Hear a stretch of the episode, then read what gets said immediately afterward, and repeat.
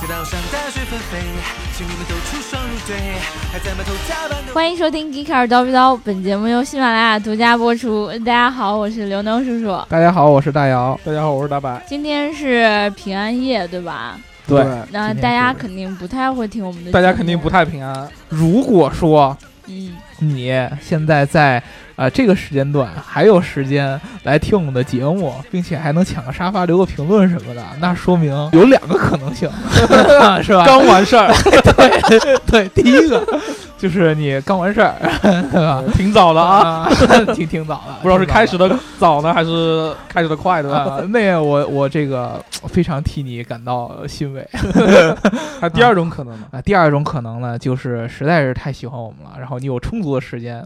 然后对就可能没有去约放弃会，了约姑娘，或者对怎么对对样对吧对，然后就为了来听我们三个来瞎叨叨，对对对。其实我在后台看了看我们听众收听我们节目的时间段，嗯，挺奇怪的。你说我们节目每次上传大概就是九点到十二点，晚上一两点不嗯等，对吧？ 对，取决于完事儿的时间，对，取决于刘能完事儿的时 间。嗯然后呢，观众就好像我们录呃就啥时候播出来，他就等到我们啥时候。啊反正晚上九点到十二点，大家肯定有好多人在听，没没这个肯定是一 定的。啊对有可能咱们完事儿了，他们也刚完事儿，还有一个还有一个很奇怪的也时不一间定一点，定要完事儿才听，对吧？呃，还有一个很奇怪的时间点是中午十一点，嗯，中午就十一点就，哪儿也不挨着，你没觉得吗？那就是昨晚上玩了一宿，哎刚醒，嗯 对，哎刚醒第二天，哎，又会不会存在是时差党的那个？哎也有有可可能能。我们是啊全球的一个节目，对，我们是一个非常国际国化际的化这么对一个节目。那首先呢，啊，不管咱你是在地球上的哪个地方，对吧？都祝嗯大家平安夜快乐，玩的嗯开心。主要还是要平安，对吧？重要的是平安，对对吧？？慢对点，对，说到这个祝福啊，就是上一期也有听众给我们留下了祝福，嗯，主要他是给我一个人留下祝福的，哎呦，就是说祝刘能叔叔幸福。嗯，我这幸福我其实挺想感谢他的，但是我一嗯定要说、啊哪个姓？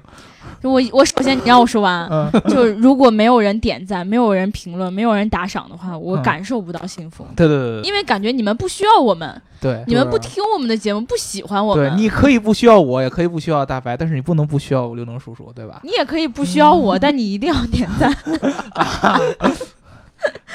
就是点赞、评论跟打赏，就是嗯大家每次听节目的时候、一定要跟我们互动，因为我们很想要知道你们到底有没有喜欢我们，嗯好吗？此外，还有一个评论让我们特别欣慰，对不对？嗯对啊、有一个这个听众朋友，他在我们评论上说了说你们还发说客了对啊，然后百公里二点九，这个是怎么回事呢？一定要跟大家说一下，对就是我们 g e e k a 呢，作为一个媒体，对，我们是一个媒体对对对，attention please，对对，就啊，是他就是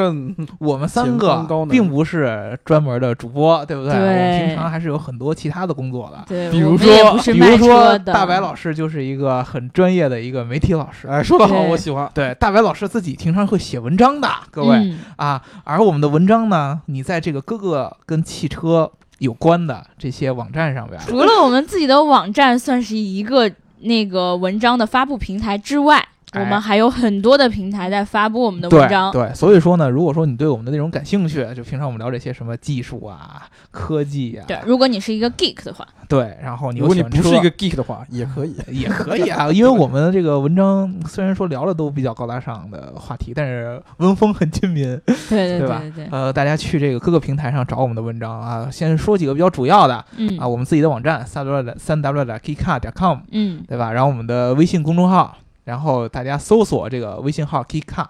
，G E E K C A 对， R 所有的 G E E K C A 啊，都不是 G A Y C A 啊，你们一定要记住了。对， 就把那我只们是个口语，对吧？对对 对对，呃，还有这个汽车之家的说客平台，没错这一一系列的。还有今日头条已经啊，在今日头说，条对都会有我们的文章啊，嗯都上面都会有大家喜爱的大白老师写的文章，对对啊，对，今日头条偶尔还会有刘能叔叔写的文章。太偶尔啊嗯了，这个基本上是罕见的。对对啊、说完了，这个广告打完了，对吧？嗯终于给我们自己打一次广时长里聊的挺久的，告， 时长聊呃时间凑够了是吧？ 对对够了够了，好，好，下班下班下班，可以切入正题了，对吧？嗯我们即使是在平安夜的这个时候，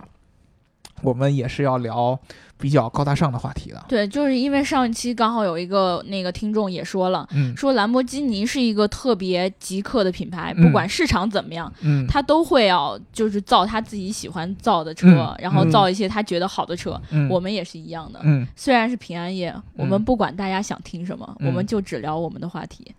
呃，说到兰博基尼，对吧？我们对兰博基尼的这个极客精神特别的充满了敬没畏。错，对，兰博基尼有一款这个特别特别稀罕见或者说稀有的一个限量版的一个车，嗯，这个车呢叫 Sisto Elemental，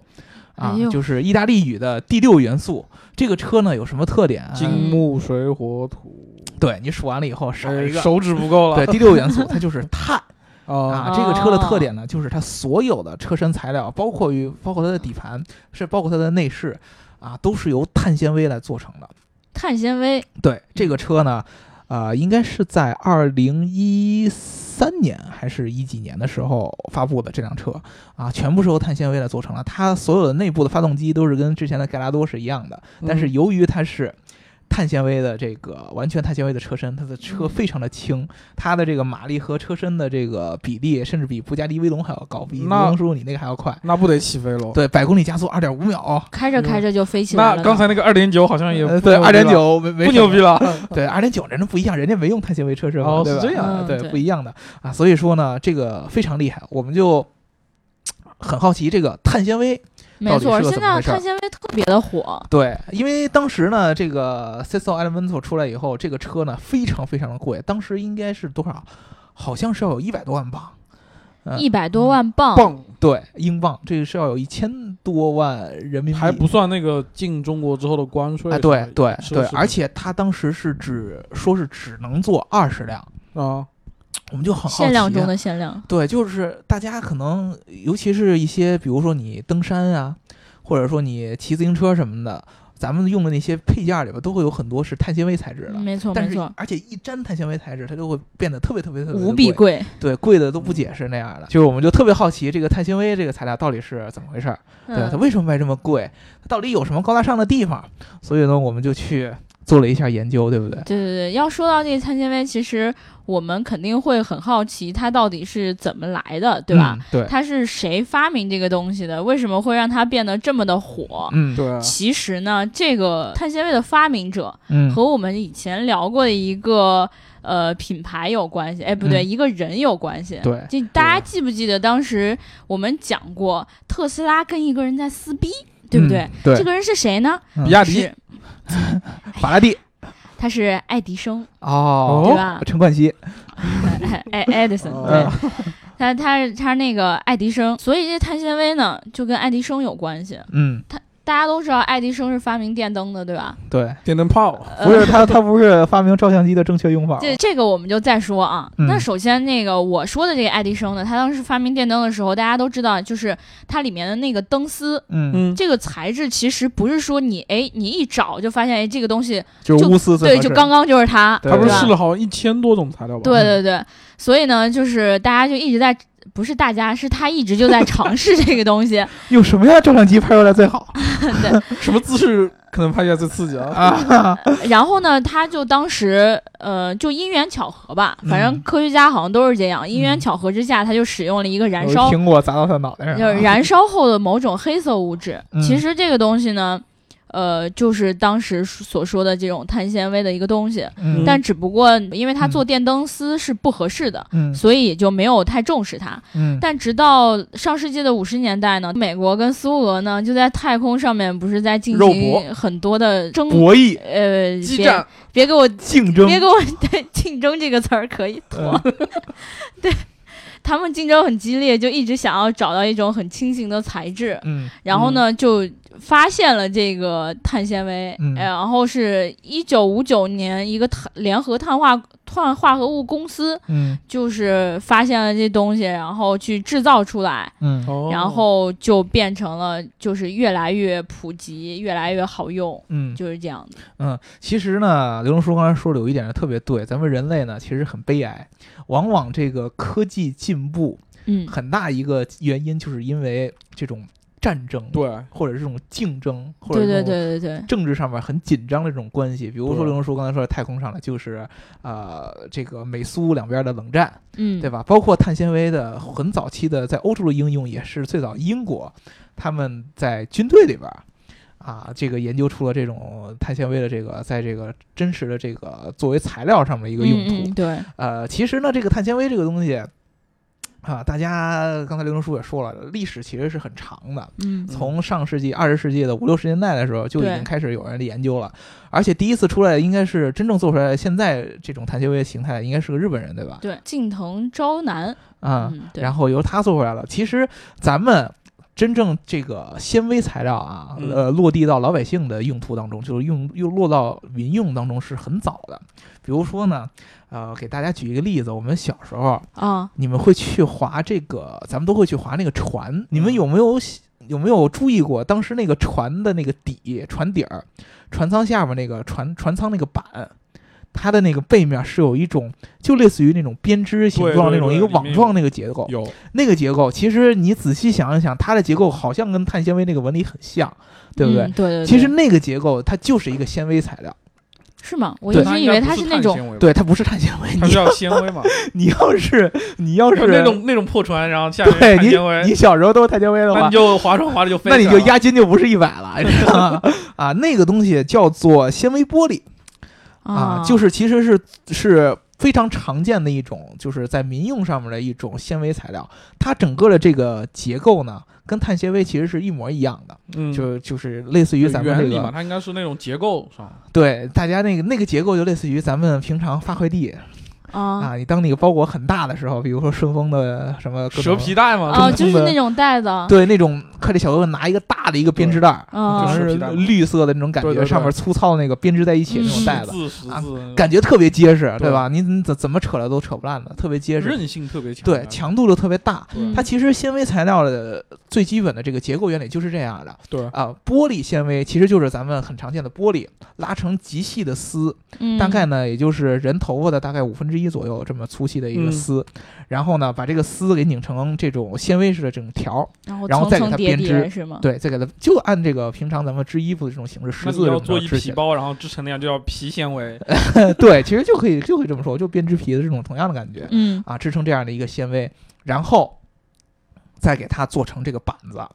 啊，最后就变成这个船舱底下这个东西，碳纤维也是一回事儿啊。大家知道这个啊、这个自然界里边最坚硬的一种物质，这个金刚石，它金就刚是石由嗯碳来对组成的。对对当时就有人在想，那么既然这个玻璃是二氧化硅嘛，玻璃嗯本来已经很、很坚硬了，那我再想要更坚硬的东西，就开始想到要用碳啊。这个碳这个东西，为什么碳纤维这个东西这么贵？其实刚才刚才说了，它的组织原理其实非常简单，就是东西给它支起来对，啊。你单纯来这个栏看说，好像什么人都可以做得出来对没错没错啊。它它为什么会这么贵呢？主要是它这个碳丝的来源太复杂嗯，是因为它很难它把它弄成丝吗？啊。对，第一个是弄成丝，嗯弄弄成丝呢，并不是说把碳拉成丝，跟拉面似的就，啊，并不是那扯吧么扯吧简就单成因为丝儿了碳的强度本来就很高，你给它拉成嗯丝是很困难的。首对先，它是在一种合成材料，啊，呃，当时就是当时由那个日本人发现的那个合成材料，哦这个叫这个聚丙烯氢。聚丙烯氢，对，这个氢呢，就有有像咱们氢一个月一个氢那个字儿，吧？你回去翻翻你那些去那些那个廉价服装批发市场批来那晴些纶毛衣，对，里边有一个晴纶， 就是那个那那嗯那对那那那个晴啊啊，这这个元素它是一种类似于塑料这样一种合成材料，把它给拉成细丝。嗯很细的丝，然后也是给做成这种纤维条这样的东西，先你这个捏在一块儿，嗯做成纤维条，然后呢，把它放到多少度呢？二百五十度，这个数比较傻，就左右这种高温，就跟烤箱里边似的加热，你会看到这个呃聚丙烯氢慢慢慢慢的变色儿，从刚开始是白色的，啊然后变成淡黄色，然后变成深黄色，最后一直加热加热加热加热，大概得有得有一天的时间或嗯者很长时间的加热，它最后会变成完全黑的。黑的就是碳，就全部都变成对，碳就的完全变成碳化了，它碳化的程度能到百分之九十以上。然后这个东西再去定型，再去编织，然后变成一个碳的纤维布。哦，原来是这样子的，哎哎，对，就会出来这么一个东西。这个其实碳的纤维布刚出来的时候，你会觉得它这个东西根本就不是咱们传统这个概念中的那个碳纤维的那嗯个，没错看呀、起来那根本种不应一该样是那种看一个板子或者是一就个特别什么样硬，的然后东西亮亮的那种。对对啊对，首先它的这个表面是一种那个亚光的那种感觉。嗯，对啊，是是直接就跟咱们那个编织袋那种布感觉是差不多的，很嗯粗糙啊、其次是它也非常软啊、嗯就像咱们平常这种织物的这个材质是一样的啊、就稍微稍微有一点韧性而已，完全不是那种真正碳纤维板儿的那种坚硬的感觉。嗯，啊，其实这种碳纤维布，大家你你有有兴趣去什么淘宝上啊，你搜搜，你自己是能买得到的。可是我买了它能做什么 呢？哎，可以做内 衣啊，可以做钢圈儿，真的 吗？可以勒可个以的腰什么的。 其实是可以的，其实是可以的。这个东西其实你要想把这个碳纤维的布给做成这个碳纤维的真正的零件儿，嗯，比如说你想给你的这个笔记本电脑糊一碳纤维 壳儿，啊，是完全可以的，哦真的是可以的。你去买这么几层一大卷儿碳纤维的布，虽然挺贵的啊，嗯嗯买一卷儿布。然后呢，你按照这个电脑的这个壳的这个尺寸给它裁下来，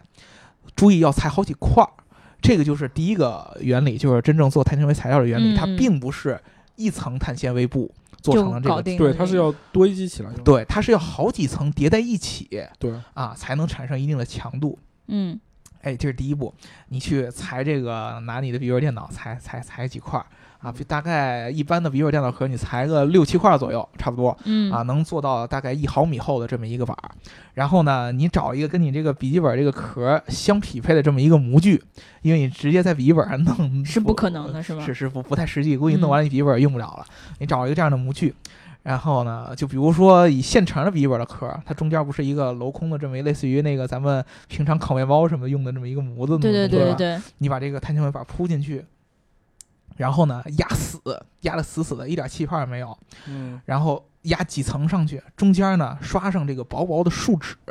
嗯啊，树脂咱咱们都知道，就是类似于那种粘合剂的这样的，胶对，一嗯种胶的一样的东西，给它刷成薄薄的树脂，然后再粘一层，再刷树脂，再粘一层，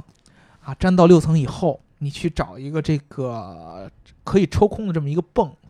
然后弄一个真空的。袋子给它放在套在这个模具上面，然后用哦这个泵把它抽空，保证这个所有的空碳气纤维都能紧密的压在你这个模具上面，一嗯点气泡也没有。因为你树脂粘合有一个很重要的问题，就是容易出气泡。你将来对对你对碳纤维对出来出一大鼓包那是不可能的。然后你给它压压死了，然后呢，有两种可能，一种这个根据你的树脂，有的是直接放在那儿晾就可以，晾大概好几个小时，有的是嗯还需要、可能还需要加热，啊，大概去这么几个小时以后。啊，当然，前提是你之前在这个模具里边要刷上足够的，它应该是有一种特殊的材料，防止你这个碳纤维在定型以后粘在你的模具上面。哦对，然后呢，把它抠下来，就会发现这个碳纤维上面就变成了那个咱们平常见的那种材料的样子，晶莹剔透的，很光滑那个面儿。嗯，其实那个面儿就是树脂，只有那个树脂的那个凝固了以后，才能够让碳纤维产生这种硬的这种强度。哦原来是这样子，就对是不是说碳纤维就是表现出来那样子，而是说其他的东西导致它最后成型之后是那个对样子。 对，其实呢，你们要真好奇，你回家拿那个快递的袋儿，捡几层你捏试试。 对我已经准备去了，可对是我们都没有什么真空泵之类的东西啊。 你可以用嘴啊。 你也是厉害，我到时候弄的时候你帮我抽，嗯哦好吗？对，大家可以有兴趣可以去。其实好多那个汽车改装论坛上就会有人做这样的东西。对对对，啊，比如说在他们的那个后视镜上面儿啊，啊，他把后视镜卸下来，嗯弄个碳纤维壳儿，对，把后视镜外边套一层碳纤维的壳儿，它可能用不了多厚，大概用个五层到头了，嗯，有人会用三层。你甚至于比如说平常在咱们那个内饰板子上，不都有人愿意贴那种碳纤维那样的贴纸吗？嗯，对，就是我们那个谢谢谢总，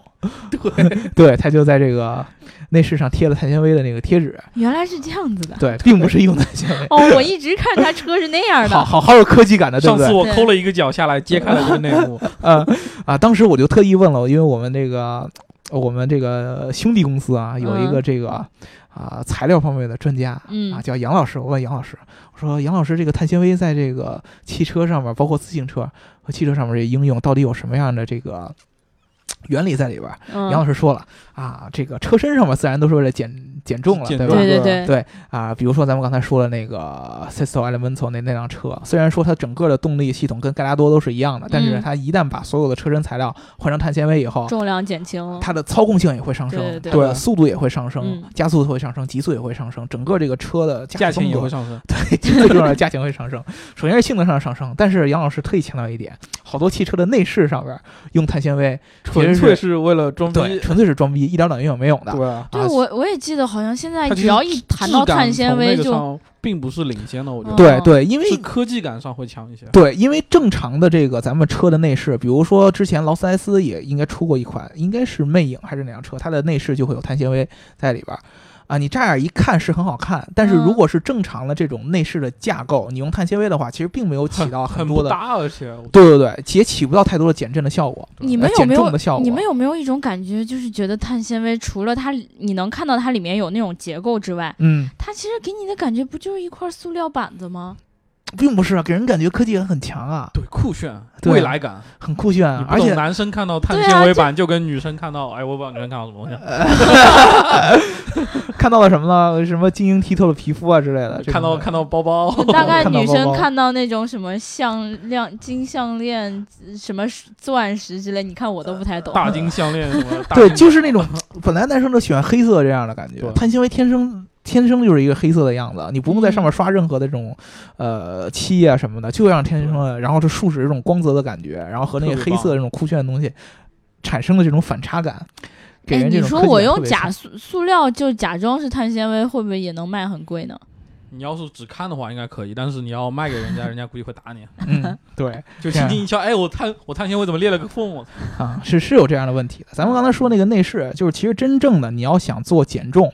你内饰的这个整个结构上都是要做变化的。对如果你还是传统内饰的结构，然后只是用碳纤维的包装上其面，实能减的太很少很少，对你，其实你回家里边儿你自己买一个碳纤维布，对吧？嗯用咱们刚才说的那个方法，你就贴一层上去， 对吧？其实也是心可理以，减重，对，也是可以的，而且都跟那贴纸不一样，你是真正用的碳纤维，对吧？嗯，对啊对对，呃，真正你看那个，大家可以去网上查这个第六元素，就 Sisto Elemental 这辆车，它的内饰里边儿，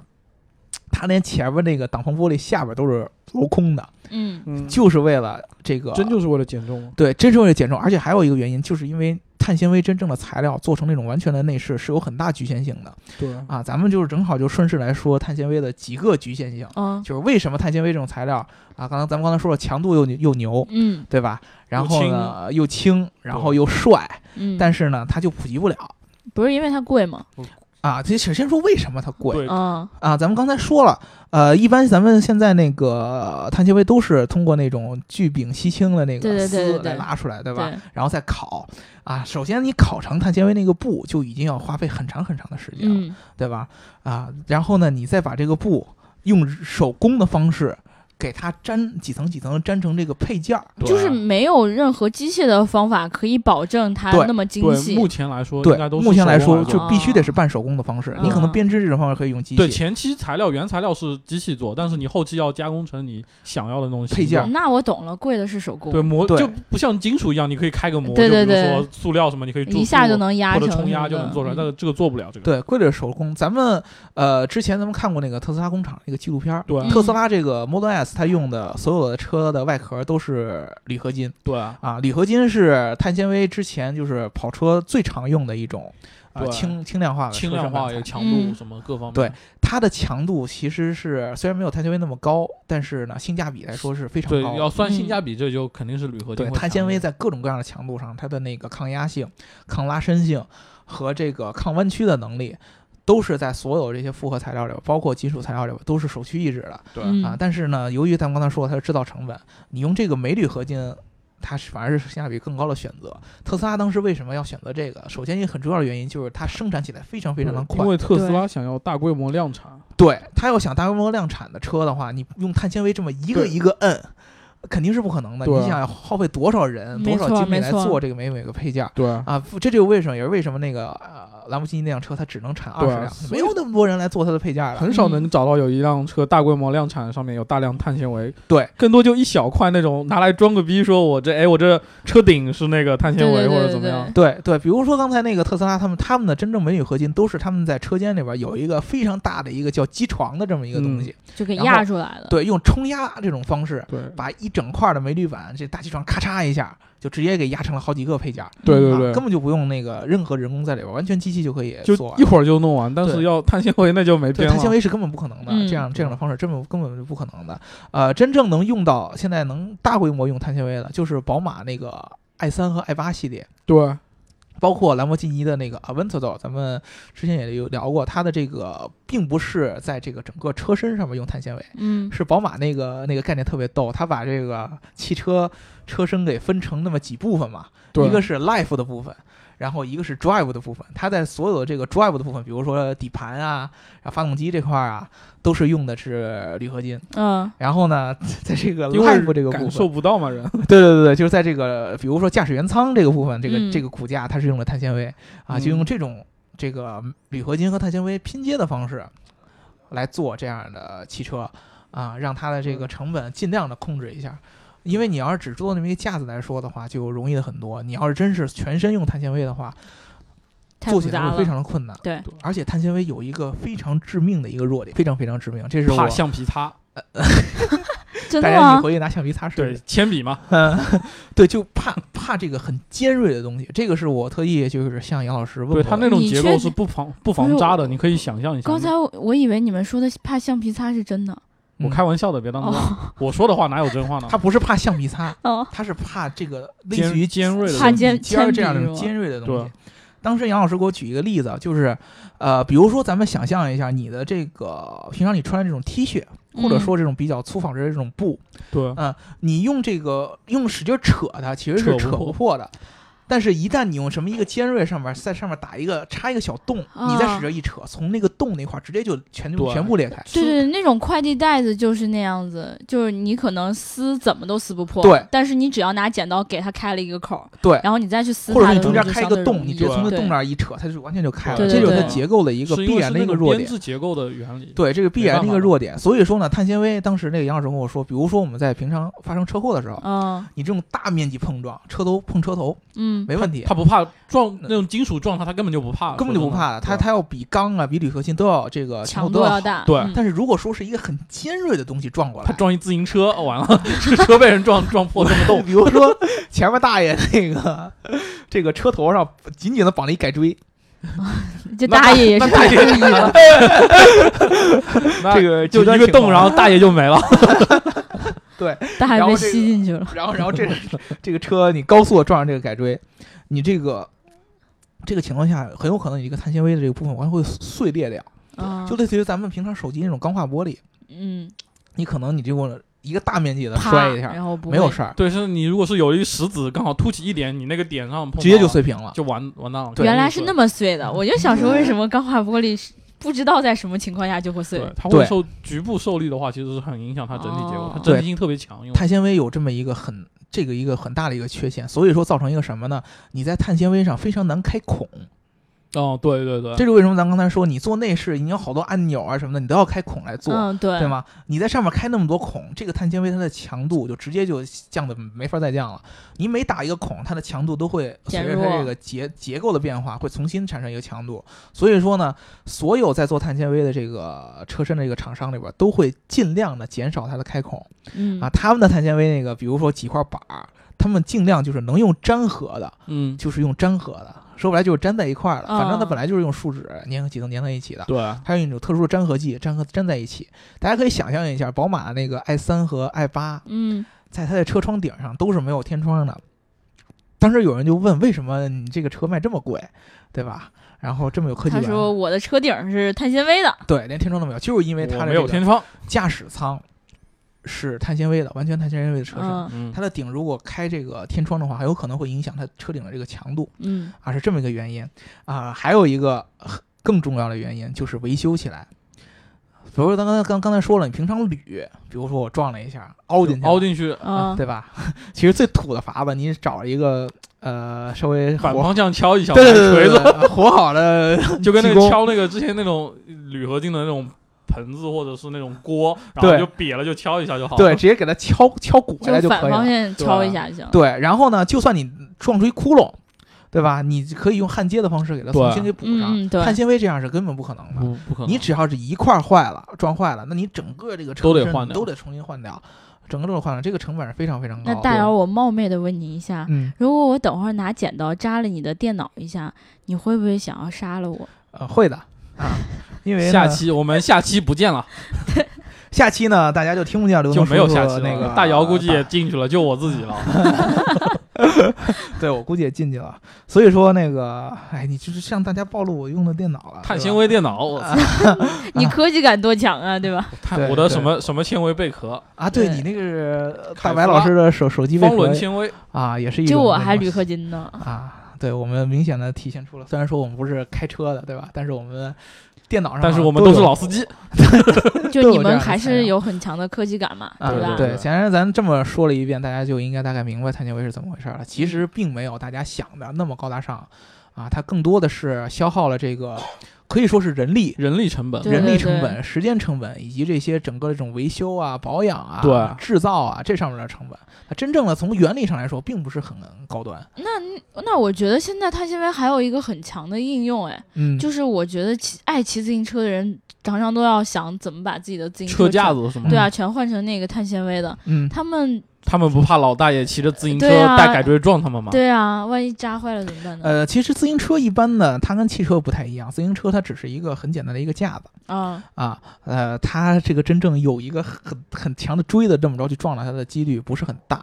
追不着，哎，你说追歪了，大爷眼神也 不好。对，而且尴尬自行车有一个很重要的点，它的零部件相对来说比汽车要简单多得多，一般都是对管儿吧？管儿啊对，就就 那这个都是管 儿，对，就是对碳纤维的小管子，然小后管儿然后小给它管儿拼在一起。对，对你对汽车上不一样，汽车上任何一个呃部件儿都会有这种很强的这种立体的感觉，嗯嗯，对，比如说它是成块儿的嗯啊，一个一个这种直角型的这种块儿。嗯啊，或者说这种一个大片儿型的东西啊，嗯碳纤维在这种做这种大面积的，比如说你像咱们刚才说的笔记本电脑这种壳儿嗯是很适合的，但是做这种立体的东西的时候，由于大家当刚才我们也说了，它是用人的方式一层一层贴上去的，对对对，你把它这种东西结构越复杂越立体，制作起来越费劲，而且可能一受到伤害，它它的那个破坏性就更强对吧。它的这个受力的地方会更多，对啊，它的脆弱的地方也会更多，对啊，呃，但是将来有一个突破，就是大家知道现在有很多这个呃很多这种科技媒体都报道这个三 D 打印技术。啊，将来对啊这个如果三 D 打印技术真正普及的话，你可以用三 D 打印的技术来直接喷出碳纤就维，是直接把那个结构给打出来就 OK 对，了直接。打出来，那就要快多了，就要比人的这个呃一一点一点弄就差，就就要快多了。你直接在这个打印三 D 打印里面喷这个碳丝出来，哦，对对对，然后呢就就不是用就编织的感就觉了，就对直接这种碳丝直接喷成喷成型，它的强度啊和它的制造啊，关键是还是速度上嘛，对其实速度包括它的强度，它对直接喷出来是一体的，根本嗯不用对再粘什么什对么乱七八糟的，这样是要比现在的碳纤维是要强的太多了。嗯，这可能是未来的一种趋势啊。那这样的话，听你这么一说，我又特别期待未来了。嗯，就你就未来给你碳弄一纤维个内衣、碳纤维内衣，碳纤维 钢圈儿、这个我都无所谓嘛，对对不对？不是，不不不不不不嗯。不，我们碳这纤维一蓝期莓还绿是就聊到这儿 吧，好啊就聊吗？到这儿吧，大家去给自己的女朋友买一条碳纤维的 秋裤，这 什么鬼？到 底是对吧？啊、那我我其实，在这一期结束的时候有一个想法，嗯，你就不会又来哎，没有没有没有，我是想说，就是马上就要过新年了嘛，嗯就要到二零一六我年了们嘛。决定停录几 期，我我们我们想说，就是要不要就是在让那个听众朋友们在我们的评论底下留下他们新年最想要的礼物，嗯然后并说出他为什么会想要这个礼物。然然后后我们也不会给你们哦买啊我了们抽一个好吗？啊就抽一呃个。大家这个礼物呢，咱不也别太过分，比如说你想要力所能及，你要对吧你要镶钻拖拉机，我当然是不会给你的。你要拖拉机，我们也给不了。你要帕加尼，我当然也给不了。嗯，啊，帕加那尼你能可以给给什你么三个字儿，帕加尼。对，我给你写个然帕加后尼，不管你要什么，对吧？嗯我们给你记忆贴纸算了。 不管你要什么，我啊给你。咱这我们力所能及的，对吧？嗯负担得起的，对对对啊，对礼对，物大概给个预算，刘能嗯，几百块钱。呃，对，就差不多这样。啊哦，几几百块钱的这你种，要是心疼我们小公司，你不要也行， 对吧？要个便宜点的，对我们就挑便宜的抽嘛。对我我我们会选择这个大家给理由给的最好的，嗯对对对对对对，没错啊，。对你你不能说你光要什么东西，你就就给为什么要，对，就比如说我对吧要一什么，然后我要打算送给大白老师，那我肯定会选你啊。 对对，你情怀要有。对对对吧对对吧对对。那还有一个啊，就是我们可能会在元旦十二月三十一啊号那那天晚上，啊就是可能会进行一个直播。啊，但这是我播什么还不知道。对对，播没什想么不好，知道想好所就以播。所以大家也可以在评论里面尽情的留下你希望我们来播什么，嗯嗯然后希望看我们聊什么，嗯或者说希望我们跟你们一起看什么，或者一起评论干什什么，么。对吧？对对啊，哎对，这因样为这个直播的点子也是由粉丝要求来的。对是吧，对对对希望我对们能在元旦的时候陪大家跨年。对，你说我要直播，让我直播给大白老师抠鼻屎，这个肯定是不行 的，对吧？我可以啊， 来对对对，对我不行，不我做行不了，不行，太脏了。嗯。对对对，所以就是在这一期底下，就希望大家尽情的跟我们对这互这动。两期吧，这期和下期都能聊。对，反正对我只要在元旦之前嘛啊，对原来对是这样对吧我是这一期就是要求的有点多，对吧？大家就对是你要求很高，哎，就我就是这样一个人，对不对？大家认识我就知道我是这样啊，一个人。新年啊就会有这种新的追求，对，对吧？新年就希望你们多，对吧？把你们的爱送给我们。主要是转刘能转化成打赏。刘能叔叔，大家都知道最近这个年底了，公司都在写年终的总结，对吧？刘能叔叔也在总结，然后发现自己有这么多的愿望还没有实现。 对对对对吧你们要是写给我实现愿望，我也是很开心的。对吧啊， 买东西都送给刘能对对对对对。啊，好吧，那好，就那这这样一吧。期就聊到这儿啦。如果你想要加我们粉丝群的话，记得在喜马拉雅后台留下你的微信号，记得点赞、打赏和评论。评论这一期评论很重要。好，那就这样，拜拜。拜拜。拜。